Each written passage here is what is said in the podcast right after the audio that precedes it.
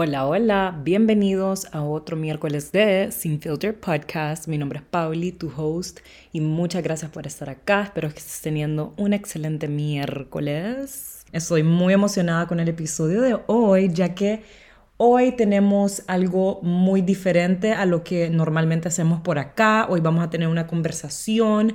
Yo les pedí que me hicieran preguntas en Instagram para contestarlas por acá, para tener como un tipo de conversación.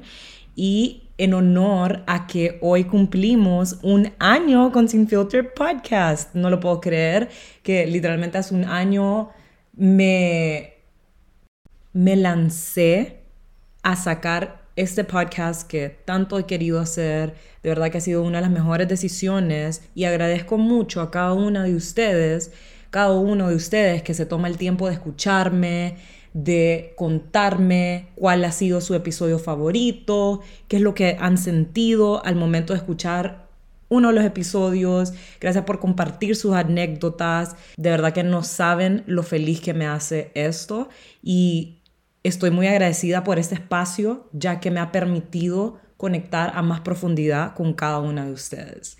Así que para no ser más largo este intro, comencemos y vamos a comenzar con una pregunta que nos hicieron a César y a mí, aprovechando que lo tengo acá al lado, porque después no va a poder contestar conmigo esta pregunta. Así que alguien me puso la anécdota más graciosa con el bro Cesarín. Me encanta que le puso así con el bro Cesarín porque me encanta que ya le tengan esa confianza. Así que Amor, say hi, acá estamos. ¿Qué tal, Lola? Ajá, ¿qué les podemos contar? ¿Qué anécdota? Siento que tenemos un montón, pero y no se me puede venir algo a la mente, entonces quiero que César me ayude a contestar, porque él sí tiene buena memoria. Hay una anécdota que fue cuando recién estábamos comenzando a salir, que yo lo vine a visitar acá, pero lo vamos a dejar para otro día porque it's a little rated R y creo que no estoy lista para compartir eso, pero es una anécdota cague de risa. ¿Qué? Contar la vieja, contarla. No, ella no la voy a contar. Contar la vieja. Estábamos en Guatemala para una boda y obviamente yo me puse súper a pija. Y como andaba pija, quería comer. De regreso al Airbnb, ¿va? Sí, de regreso al Airbnb. Entonces fuimos por unos churros una pulpe ahí, como, puta, unos cuantos, unas cuatro bolsas de churros. Eran churros, me acuerdo. Fuck. Y yo estaba contenta y feliz disfrutando con mis churros, sentada en la cama. Se pone a comer. ¿Cómo vas a poner churros en la cama? Y después los empieza a botar todos en la, en la, en la funda de la cama y en la cubre colchón blanco. Yo soy bien ¿Sabes lo incómodo que es dormir con migajas en la fucking cama? Y le digo, ¿por qué estás botando churros en la cama? Limpia, limpia. Y se ha envergado. Y agarra sus churritos. Y, estaba vestida todavía. Estaba vestida todavía. Y, con vestido rojo fucsia. Y baja al sofá. No, que yo voy a dormir aquí. y yo, a la gran Sí, porque me sacó de la cama. Básicamente me sacó de la cama. yo, como que pedos. Y después la tuve que ir a traer al sofá, chinearla por todas las fucking gradas, ponerla en la cama y decir que se calmar el culo. Y a todo esto con mis churros. Y con los churros en la mano se los seguía comiendo. Fuck. At least I had my churritos. Moraleja, no jodan a sus parejas si quieren hartarse Déjenlo que coman en paz. Moraleja es como no comas en la cama churros. No, no, no. La moraleja es. No, la moraleja es: número uno, no jodan a un borracho. número dos, si quiere comer, por favor, déjenlo comer en paz. No en la cama con fundas blancas. Donde sea, donde sea. No.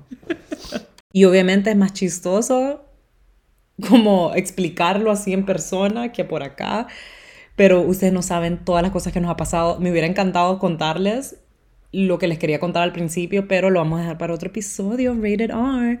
Pero de verdad que nosotros somos de los que nos reímos de todo, todas las cosas que nos pasan, le sacamos el lado positivo, chistoso y alegre, incluso hasta las pasadas negativas, así como les he contado de nuestro viaje a Europa donde nos comprometimos.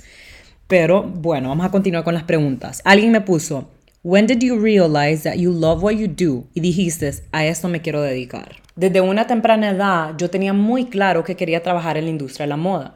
A lo mejor en ese entonces no sabía que me quería dedicar a creación de contenido, dar asesoría de imagen, tener una tienda de ropa de mujeres, hacer freelance styling, pero sí tenía claro que quería trabajar dentro de la industria de la moda, porque desde pequeña me encantó lo que era diseño de moda, eh, armar diferentes atuendos, me encantaba también mucho el diseño de joyas. Y es por eso que desde muy chiquita mis papás me apoyaron porque vieron en mí esa pasión por la moda, vieron esa creatividad que tengo en mí y por eso me enviaron desde los 13 años a campamentos de moda, a sacar cursos de, costura, de diseño de moda.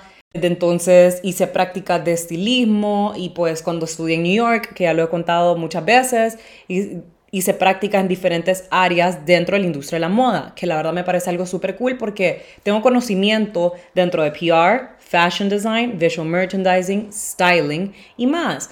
Y, y fashion merchandising y todas esas cosas lo aplico con lo que hago, hago ahora.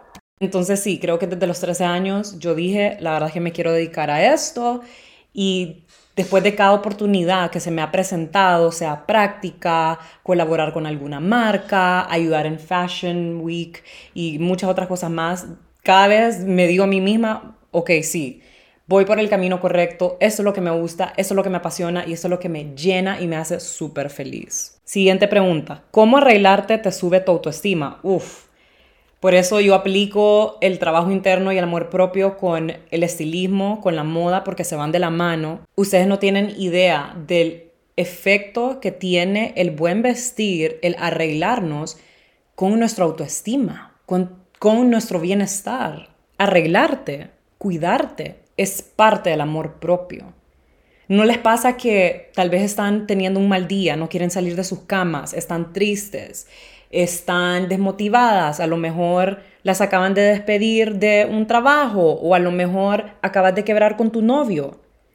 Pero cuando alguien viene, tal vez una amiga, tu mamá, lo que sea, o vos misma, te permitís salir de tu cama y decir ya no más, te levantás, te cambias, te arreglás, automáticamente tu actitud cambia, tu autoestima se eleva, te sentís empoderada, te sentís mejor y eso te inspira a salir de tu casa, a hacer tus deberes que tenés que hacer, a lo mejor buscar otro trabajo o salir con tus amigas a pasarla rico, disfrutar de vos misma o incluso salir a hacer ejercicio, lo que sea.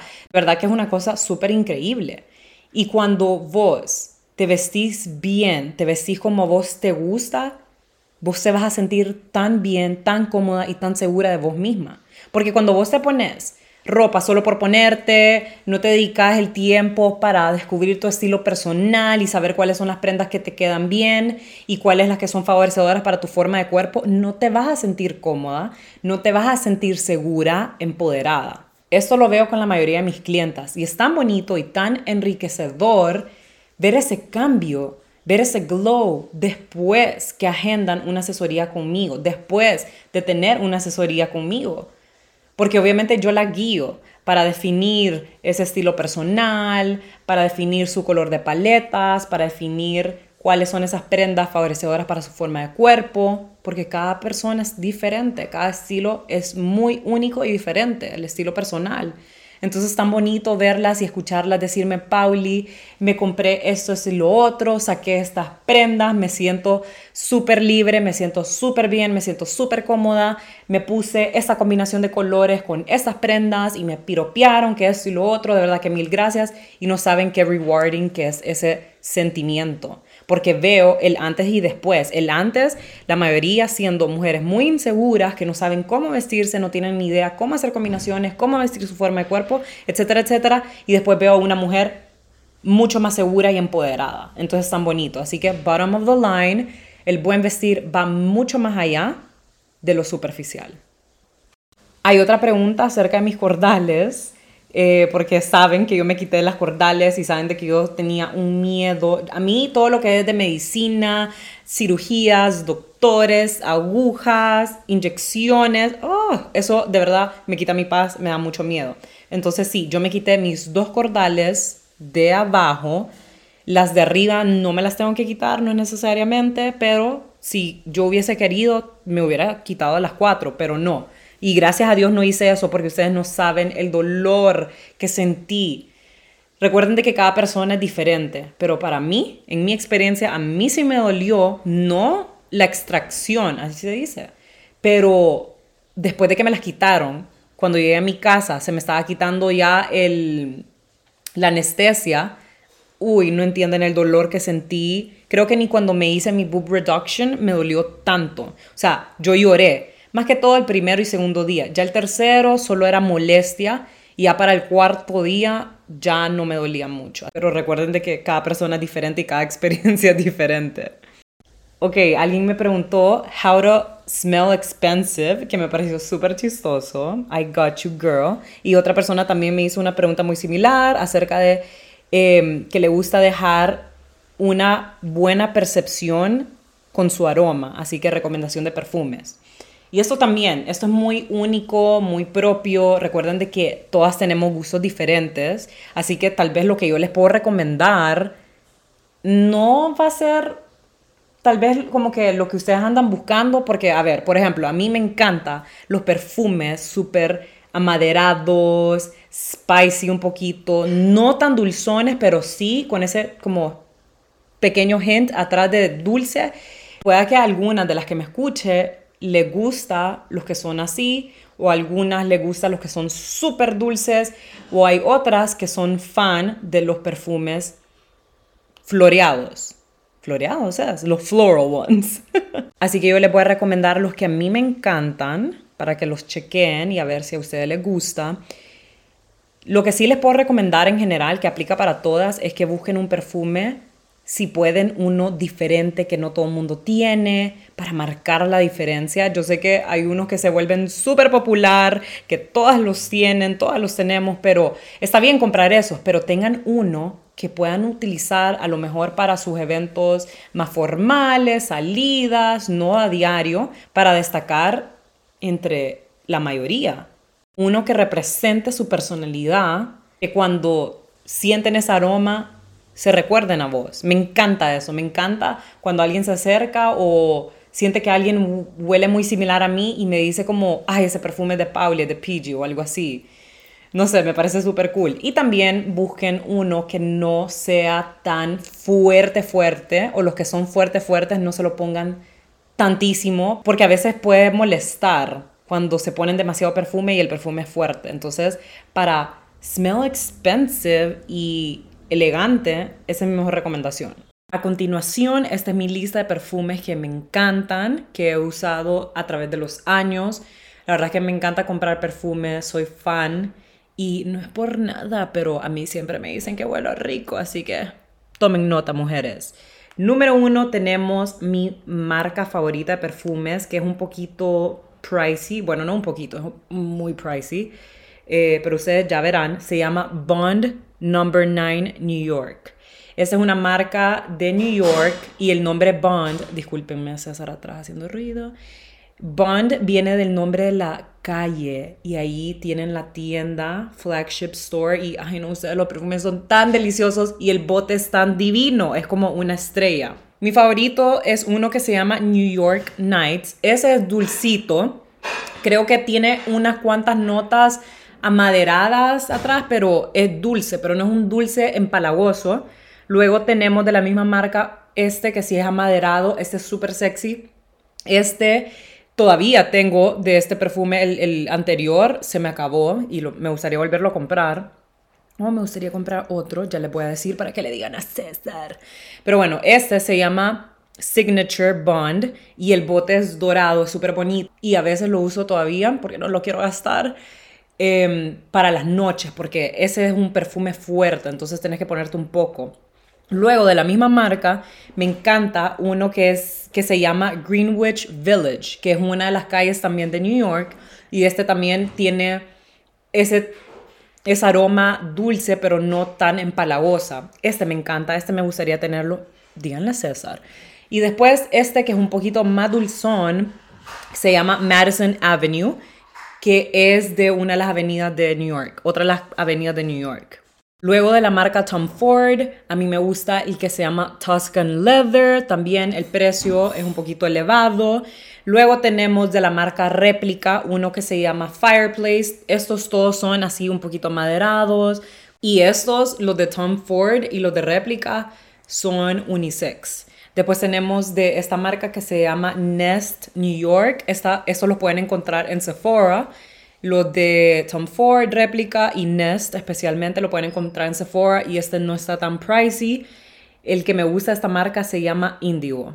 Otro de mis favoritos que siempre me piropean cuando lo ando puesto, que lo uso para la noche, eventos formales, porque también es medio pricey y no me gusta gastarlos, usarlo para diario. Se llama Intense Café de la marca Montale Paris, Montale París. Eh, es un perfume franchute.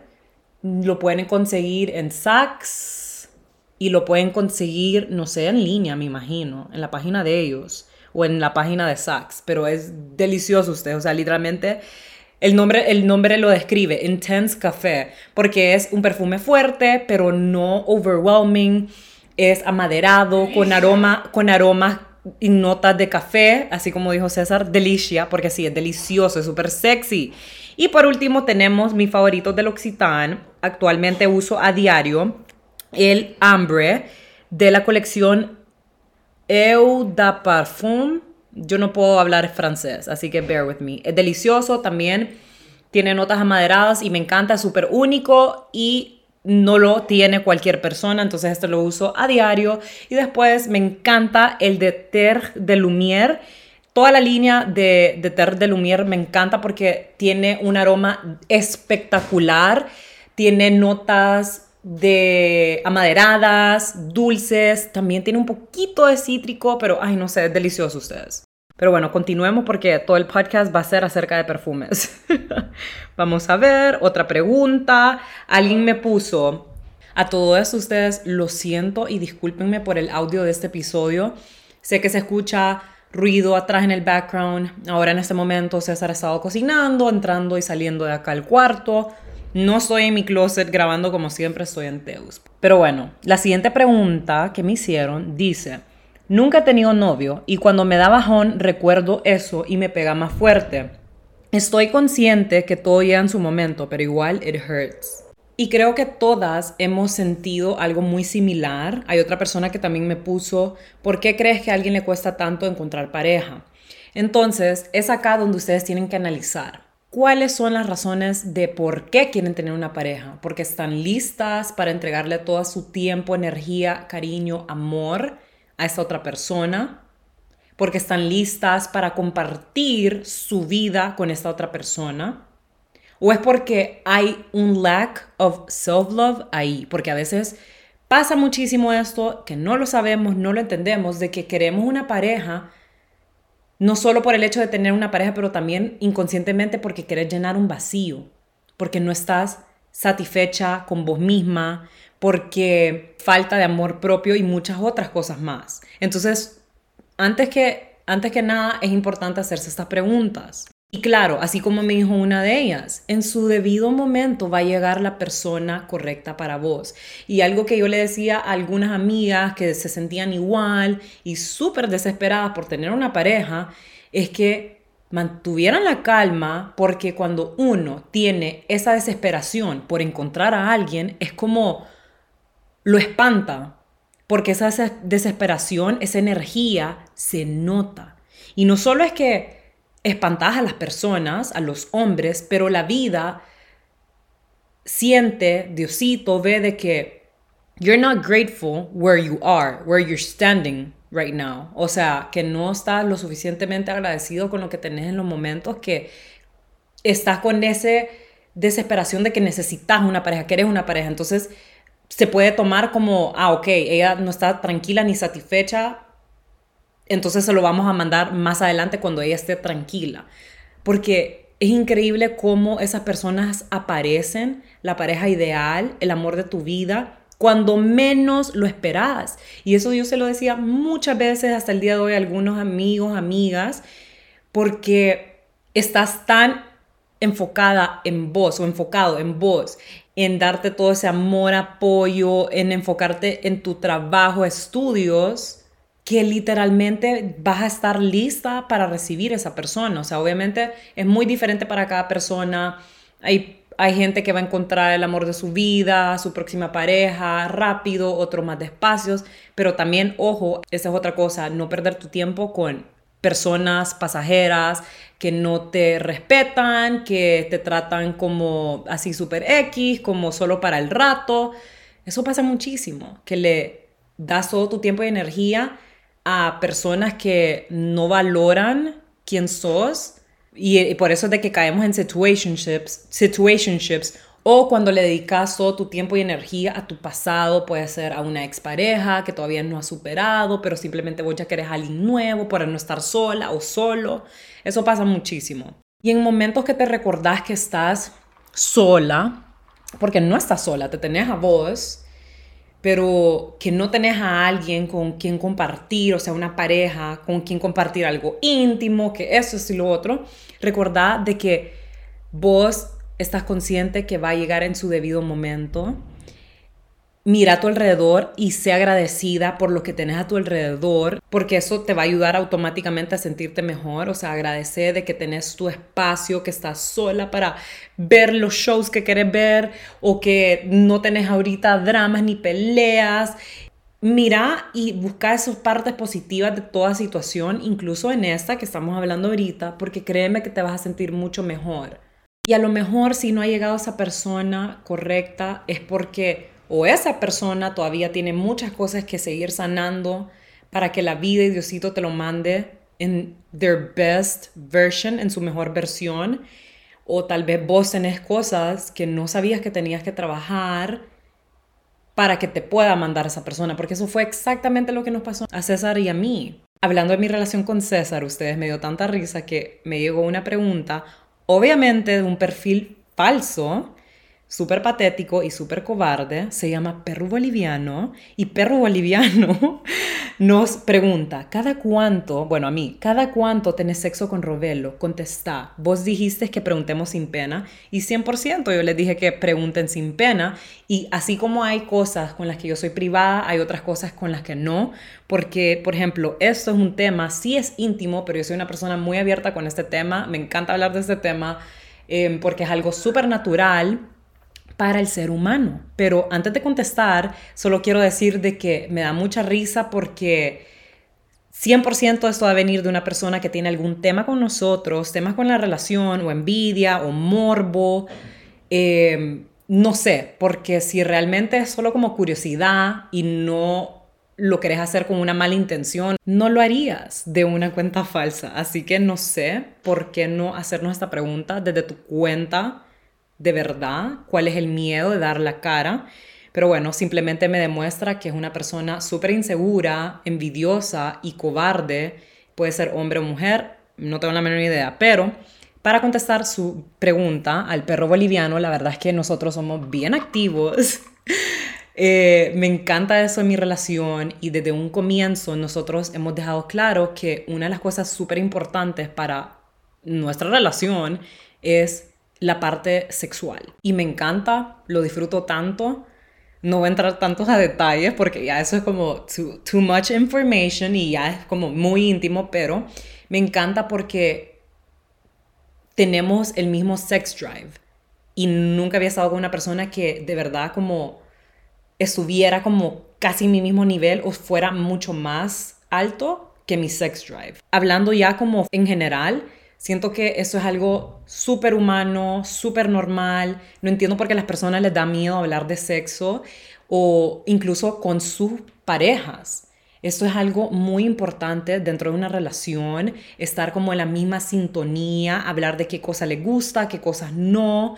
De verdad que hay que quitarse la pena, hay que quitar este tabú que tenemos acerca de este tema. Y cuando hablas de esto con tu pareja, hace que la experiencia sea mucho más fuego, mucho más rica, mucho más enjoyable en todos los sentidos. Es una necesidad humana y cuando vos constantemente estás teniendo relaciones con tu pareja, están en la misma sintonía, en la misma página, qué es lo que quieren, qué es lo que no, eso se transmite, se nota, te sentís bien, te sentís segura, te sentís seguro. La relación simplemente como, no sé cómo explicarlo, pero solo everything falls into place, siento yo, como te sentís bien.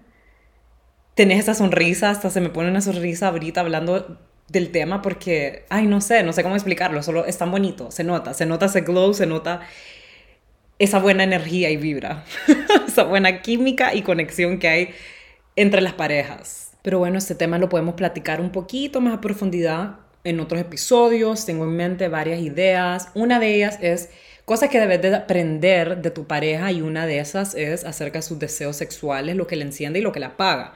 Pero bueno, para continuar, otra pregunta que me hicieron dice, ¿qué opinas de las personas que se sienten más inteligentes que los demás en una habitación, que tratan de pisar a los demás? Siento que este tipo de personas, aparte de ser so fucking annoying, siento que son personas bien inseguras, que tienen algo interno que trabajar, algún trauma, algún wound, porque quiere decir de que esas personas constantemente quieren ser aprobadas o tal vez en su niñez a lo mejor querían ser aprobados o como quedar bien con su papá, yo no sé, eh, porque quiere decir de que ellos no pueden estar mal, ellos necesitan tener la razón siempre. Nadie es perfecto y siempre hay alguien más inteligente que vos. Porque si vos sabes que sos inteligente y sos una persona segura, estás consciente de que hay otras personas igual de inteligentes que vos o tal vez más inteligentes que vos o que tal vez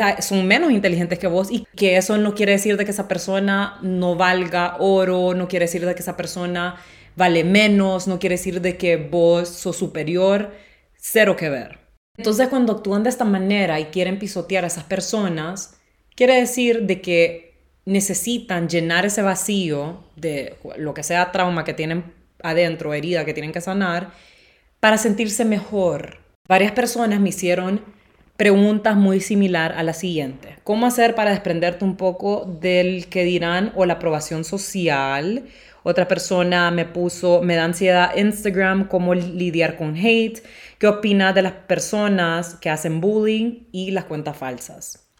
Para ambas personas, antes de contestarles las preguntas, les recomiendo que vayan a escuchar el episodio de haters o de cómo lidiar con críticas, o creo que se llama críticas, porque aquí yo les hablo a más profundidad acerca de este tema. Aunque seas la persona más segura de vos misma, somos humanos y las críticas y los comentarios negativos siempre nos va a molestar. Eso es algo inevitable. No quiere decir de que te vas a dejar llevar por estas situaciones. Esa es la gran diferencia.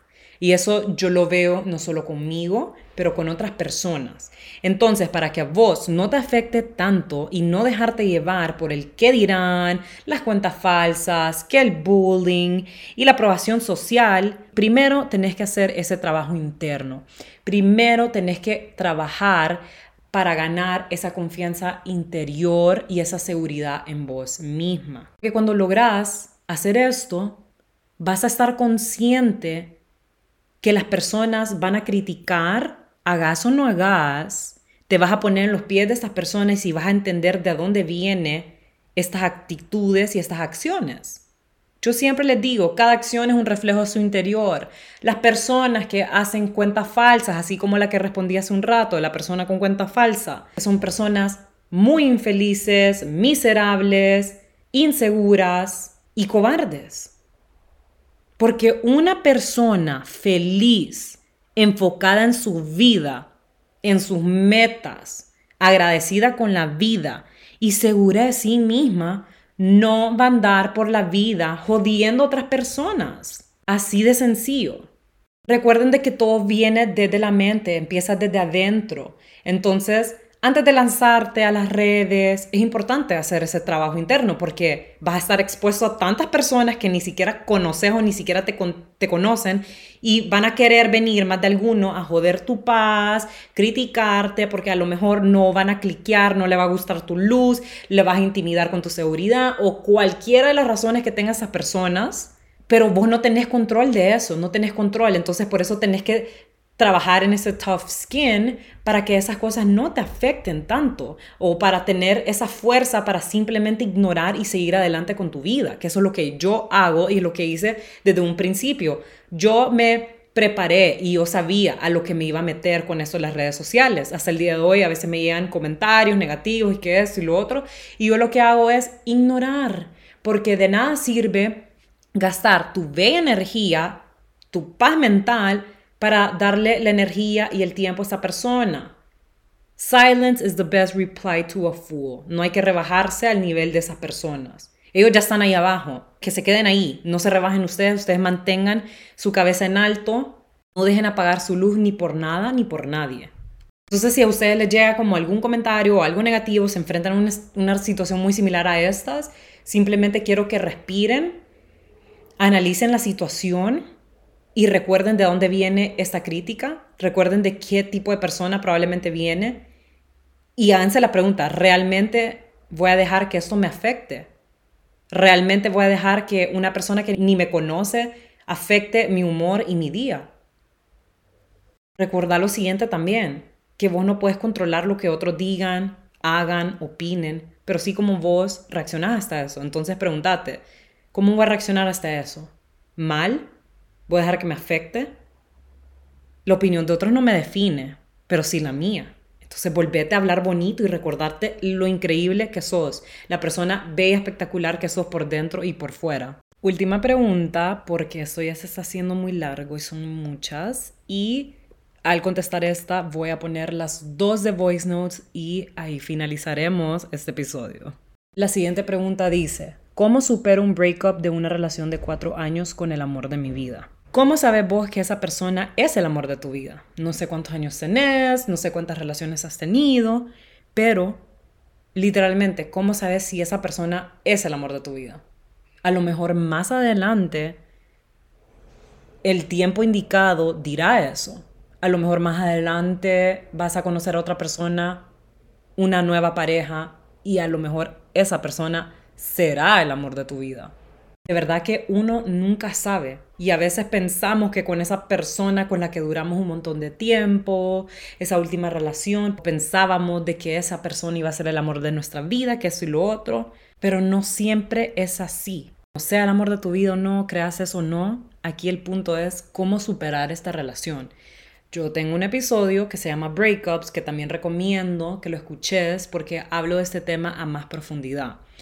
Y lo que yo te puedo decir y te puedo aconsejar, a lo mejor te funcione o no, cada persona vive una ruptura amorosa diferente. Pero lo mejor que yo te puedo aconsejar es darte tiempo para vos, para sanar, para reconectar con vos, para levantar esa autoestima, para devolverte ese amor propio. Porque así son las rupturas amorosas, sea cual sea la razón por la que quebraste, siempre te dejan con tu autoestima por el piso, se te va ese amor propio que en algún punto tuviste.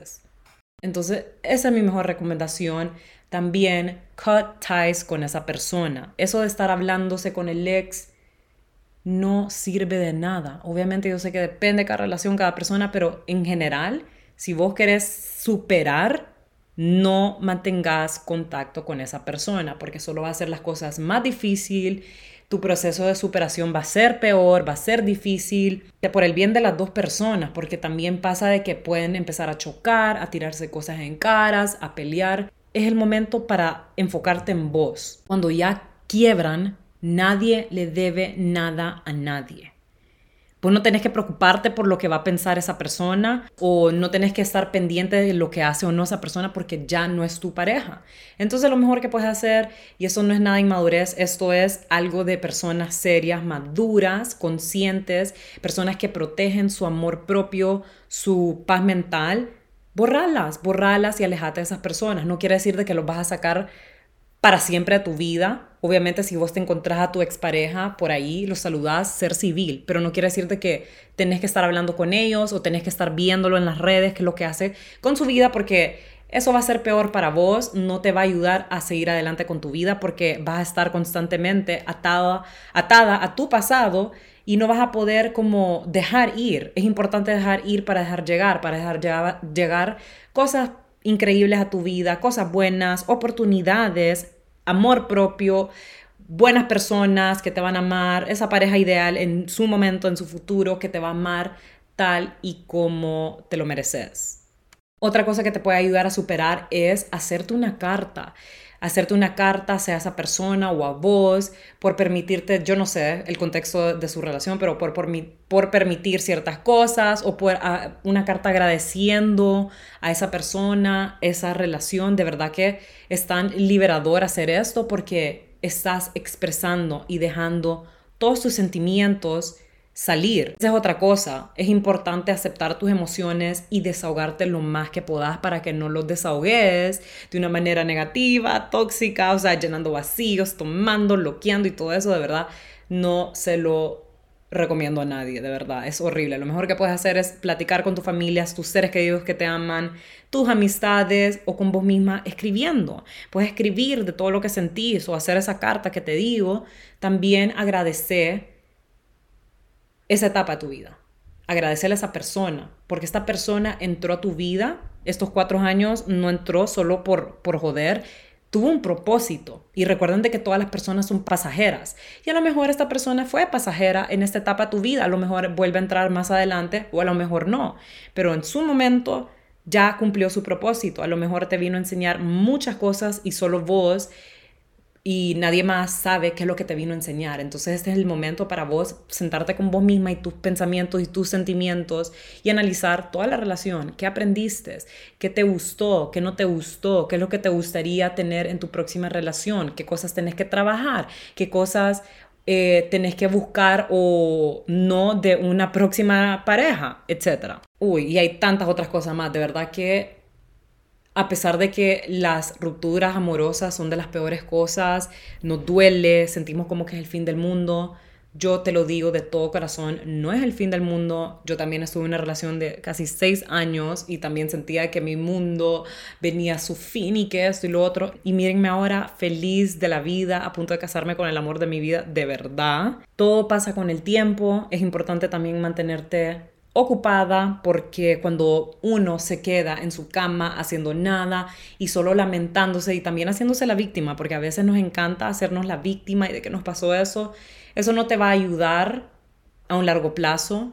Una cosa muy diferente como aceptar tus emociones, sanar, eh, sanarlos y desahogarlos, pero una cosa muy diferente es victimizarte y no ser nada al respecto. Y por más personas que vengan y te quieran aconsejar y ayudar, está en vos, en levantarte y ayudarte y seguir adelante. No quedándote llorando todos los días, todos los meses en tu cama y quejarte de lo que te está pasando, sino tomar acción. En la acción está la motivación para seguir adelante, para enfocarte en vos, enfocarte en tu vida personal y profesional. Te mando un fuerte abrazo y espero que te sientas mejor pronto. Ahora escuchemos uno de los voice notes que me enviaron para contestar la pregunta. Pauli, primero que nada, amo tu podcast, siempre lo escucho cuando salgo de viaje. Eh, mi pregunta es, ¿cuál es tu consejo de moda para dar ese salto cuando a veces, eh, tal vez por porque no te gusta cómo se ve algo en tu cuerpo, no utilizaste algo, o cuál es tu consejo para dar ese salto y atreverte a utilizar cosas nuevas. Primero que nada, yo te diría que tenés que hacer las paces con tu reflejo, con tu cuerpo. Por eso es de que yo toco mucho lo del amor propio y lo hablo a más profundidad en mis asesorías, porque por más que yo te diga, esto se te ve bien, pero si vos no lo ves, si vos no te sentís así, ¿De qué sirve? Tiene que empezar desde vos. Si vos querés permitirte usar diferentes prendas, colores, cosas nuevas, vestirte como vos realmente te gusta, te llena y te da la gana, tenés que comenzar por hacer ese trabajo interno. Tenés que empezar a sentirte bien y sentirte cómoda con vos misma, como sos, porque para estar bien por afuera, tenés que estar bien por adentro. Olvídate de las críticas, las opiniones de los demás, si a alguien le parece que tu atuendo es feo, esa es muy la realidad de esa persona, muy el gusto y la opinión de esa persona. Eso no tiene nada que ver con vos, tiene que ver con ellos. Lo que importa es que a vos te guste y que te sientas súper bien, porque al final del día hay que vestirnos para nosotros y no para los demás. Entonces, al recordarte estas cosas y practicar esto, te va a ayudar a lanzarte a usar eso que tanto quieres usar, al hablarte bonito, verte al espejo, dar, eh, repetirte palabras de afirmación, perdón, esas cosas te van a ayudar a dar ese siguiente paso. Ahora escuchemos el siguiente voice note que está un poquito largo, pero lo corté un poco, o sea, straight to the point, que me pareció súper interesante esta pregunta porque creo que nadie me había hecho alguna pregunta muy similar, solo por el hecho de que yo no soy mamá y me encanta que esta persona le interesa escuchar la opinión de otras personas que no son mamá, porque es acerca de la crianza y siento que es algo muy importante que la verdad no se habla a menudo, así que esto incluso lo, podría hablar en otro episodio con una experta acerca de la crianza de los niños o alguien que ya es mamá. Así que nada, vamos a poner el voice note para contestarle la pregunta.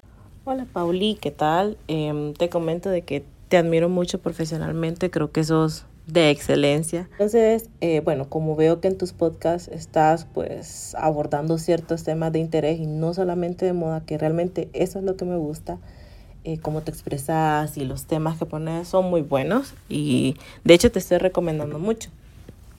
Entonces, a mí me gustaría que abordaras algún conversatorio o algo súper, súper práctico de cuáles son las pautas que no deben faltar en la crianza de los niños. O sea, cómo puedes convertir a ese ser humano en una persona modelo. Y al final, ella me comenta que no está casada, pero que están sus planes casarse con el novio actual, formar una familia y tener hijos, pero que le da mucho miedo este tema de la crianza. Y la entiendo completamente. Siento que todos, eso es algo de todo ser humano, que nos da mucho miedo este gran paso, porque es una gran responsabilidad. Es un ser humano que va a depender de vos por mucho tiempo. Y yo a veces lo hablo con César, el día de mañana que tengamos nuestros hijos, si Dios quiere, nos ponemos a hablar de cómo los vamos a criar, qué les vamos a enseñar, qué no, y de verdad que it's very overwhelming. Y para ser sincera, creo que nadie es un experto en eso, o sea, nadie está 100% preparado para cómo, eh, en cómo ser una mamá, perdón, o papá. Cada quien tiene su forma de cómo criar a sus hijos y nadie es perfecto, todos somos humanos y no hay como un manual de cómo tenés que hacerlo. Obviamente sí, hay ciertas cosas que son obvias. Obviamente vos tenés que enseñarle a tus hijos a ser una buena persona. O sea, así como ella me preguntó, ¿cuáles crees que son las bases para que este sea un humano bueno? Una persona modelo. Entonces, obviamente, vos no le vas a enseñar cosas malas, ¿no? O sea, le vas a enseñar cosas buenas. Entonces, les voy a comentar lo que yo opino que es sumamente importante y clave para una crianza de un niño. Estas solo son algunas de tantas cosas que hay, pero que se me vienen a la mente. Primero que nada, tener una buena relación con mi pareja, en este caso César, mi futuro esposo.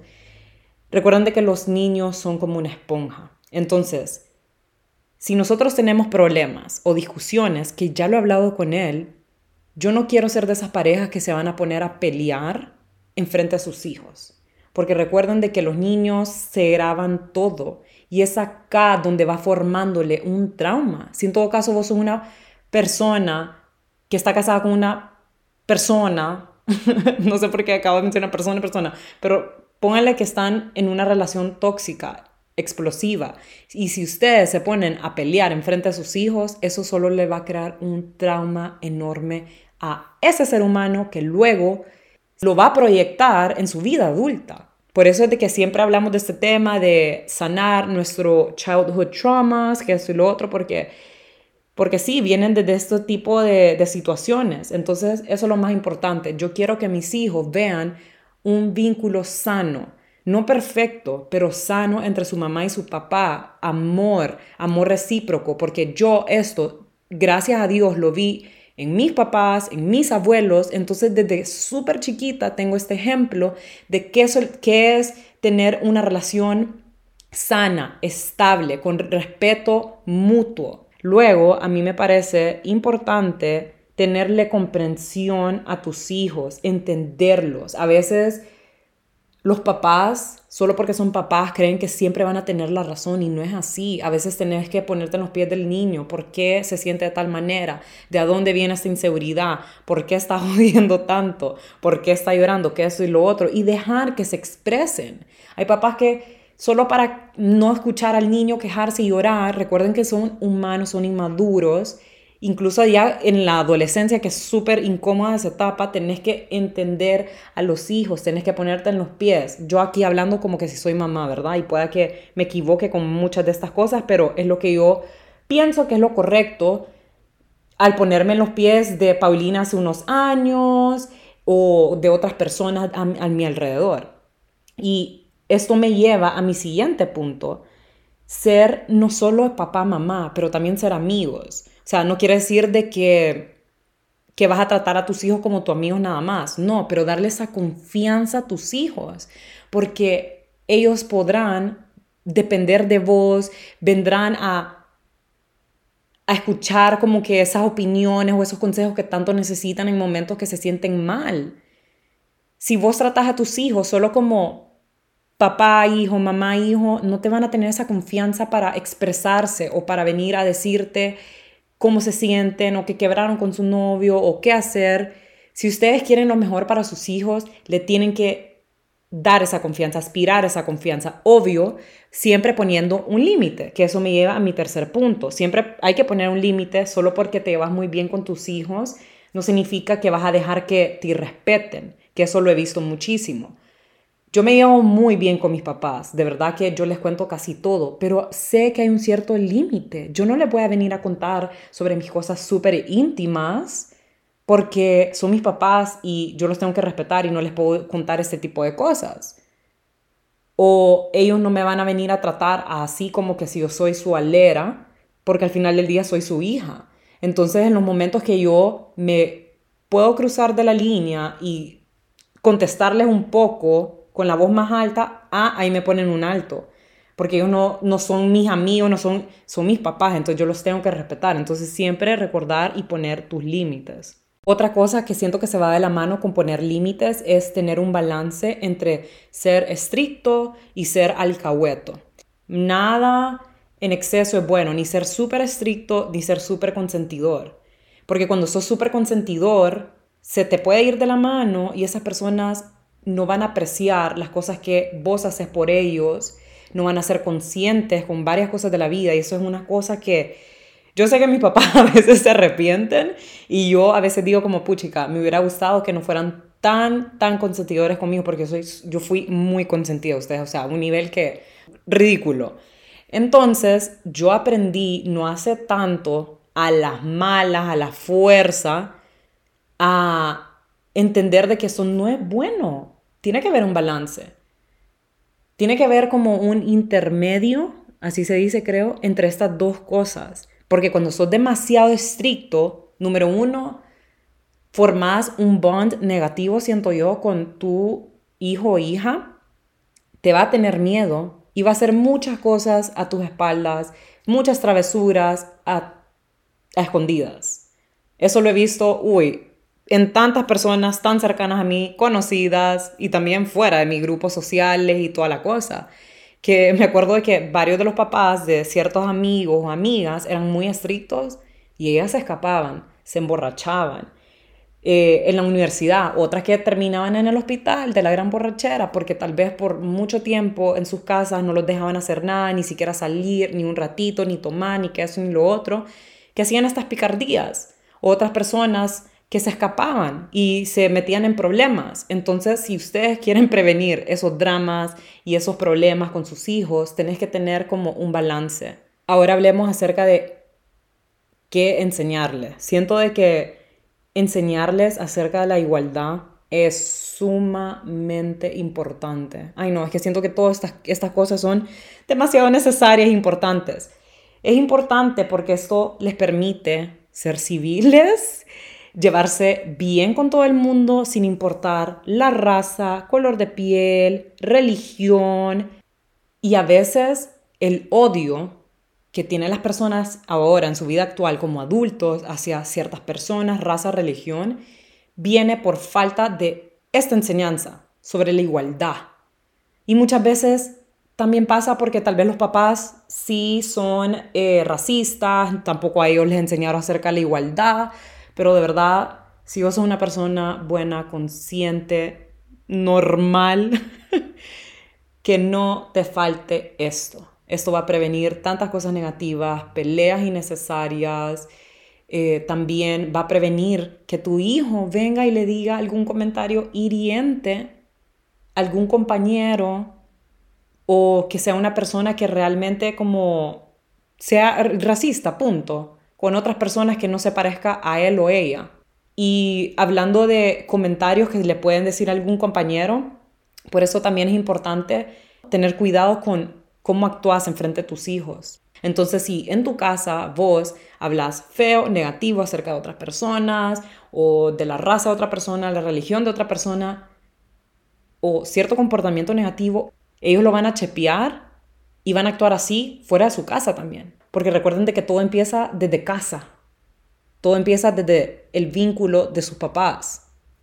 Entonces, si vos querés que tu hijo sea una persona buena, un ejemplo a seguir, vos tenés que dar ese ejemplo porque empieza con vos.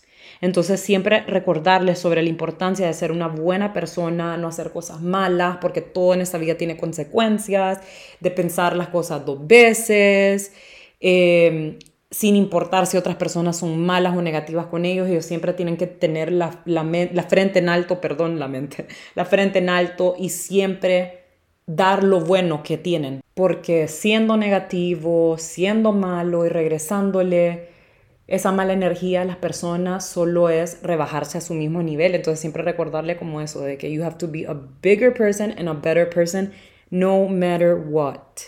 Y por último, yo diría enseñarles sobre la importancia de luchar por sus sueños, eso que les apasiona y les guste, pero que tienen que trabajar por ellos y esforzarse por ellos, porque nada en esta vida se va a cumplir si ellos no ponen de su parte y que valoren lo que es el trabajo y el dinero también, que valoren lo que uno como papá hace por ellos.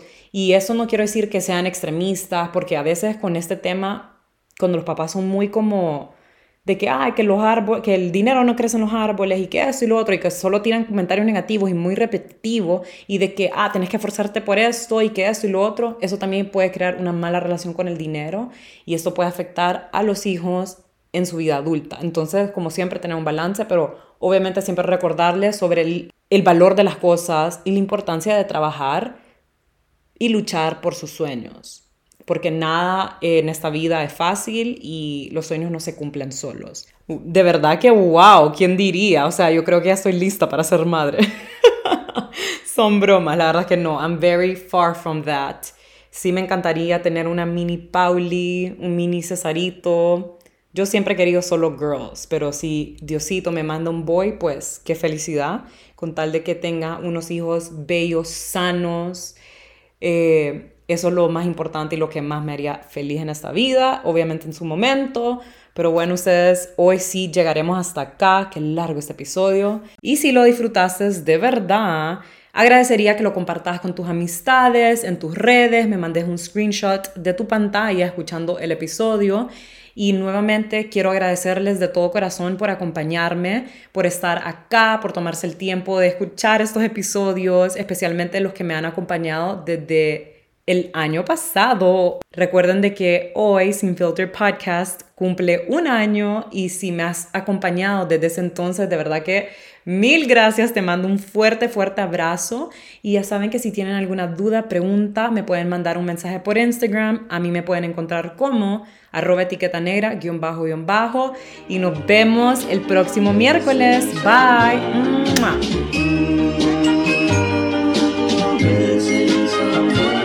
missing someone. Everything